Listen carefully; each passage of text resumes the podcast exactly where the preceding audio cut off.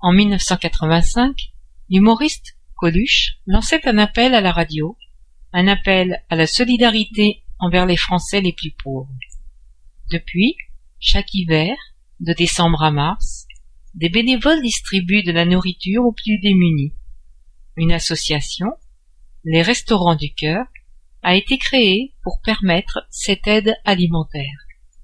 Dans le langage parlé, pour dire je vais au restaurant, on dit souvent seulement je vais au resto, que l'on écrit aussi de plus en plus avec un O. Par oral, on a abrégé le mot restaurant en resto, puis on a simplifié l'écriture et c'est devenu resto, R-E-S-T-O.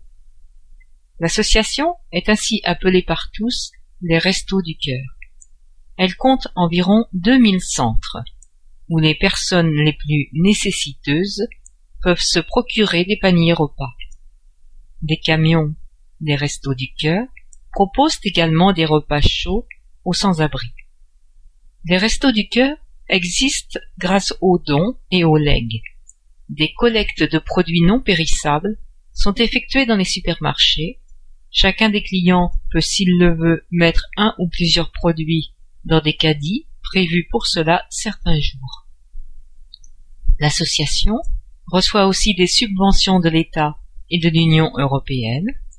Enfin, chaque année, un collectif de chanteurs, les Enfoirés, crée une nouvelle chanson exprès pour les Restos du Cœur et donne des concerts dont les bénéfices vont à l'association.